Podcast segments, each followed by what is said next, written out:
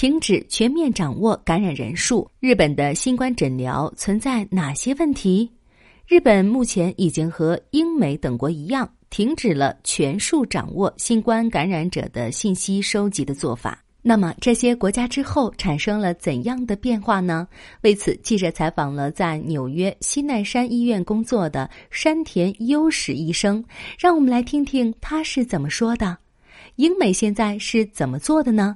今年一月起，美国就已经实际上停止了统计全部新冠感染人数的做法。取而代之的是向民众免费发放试剂盒，让他们自行检测，结果为阳性时也无需报告，政府只掌握在医院检查出的阳性人员。英国也于二月起撤销了之前全数统计的做法，停止对阳性感染者进行溯源，仅掌握在医院检查出的阳性患者的情况。不仅如此，这些国家还缩小了检测规模。八月十一日，美国疾控中心宣布不鼓励对无症状和非密接人员进行检测。英国则从四月起，除老年人和基础病患者外，取消了对普通市民的免费检测服务。那么，公众对于新冠病毒的恐惧是否已经减退了呢？对此，山田医生表示。的确如此，人们对数量的关注度已经越来越低了。不过，政府仍然会对当地感染流行级别进行每日评估和报告。也有人非常关注这方面信息，因此重视程度是因人而异的。死亡人数是否有所变化呢？在停止对感染者进行全数掌握之前，日本一周合计新增感染人数最多时达到近一百五十万人，成为全球最多；死亡人数位居全球第二，为一千六百余人。另一方面，同期的美国新增感染人数少于日本，为六十一万余人，但死亡人数达两千七百多人，位居全球第一。从每百万人的新增死亡人数的变化趋势来看，美国于一月停止全数统计后一度出现增长，但目前呈现下降趋势。同样，英国也出现过暂时增长的时期，但整体来看呈下降趋势。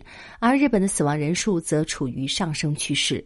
那么，死亡人数的减少可以认为是因为停止了全数统计吗？对此，山田医生表示，从时间上看，两者之间似乎存在因果关系，但我们要明白，这并不意味着百分之百等同。我认为目前无法得出死亡人数减少是因为停止了全数统计这一结论。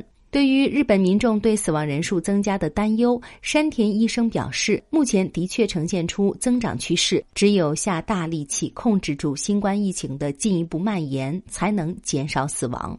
关于死亡风险的下降，美国疾控中心指出，与大流行初期相比，重症化、住院和死亡风险已经大幅降低，原因包括疫苗接种和治疗药物的普及等。基于这一背景，八月十一日公布的新版防控指南中提出，不需要保持社交距离。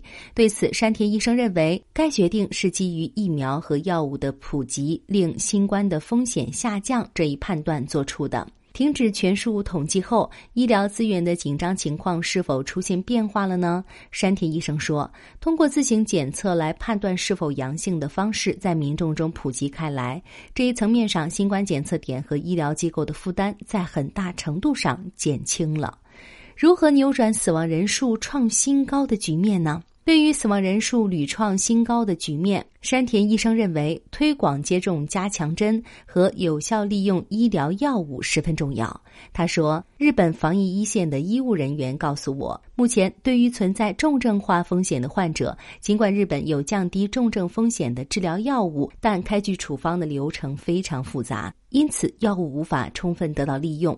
但在纽约，治疗药物的运用十分广泛。”我认为日本应当简化相应流程，使治疗药物能够得到更有效的运用。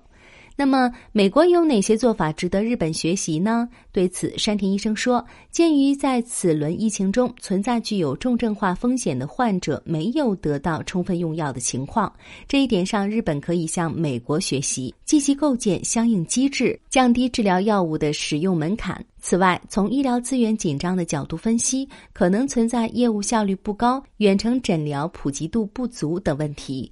对此，日本需要切实改进，为下一轮疫情爆发做出预案。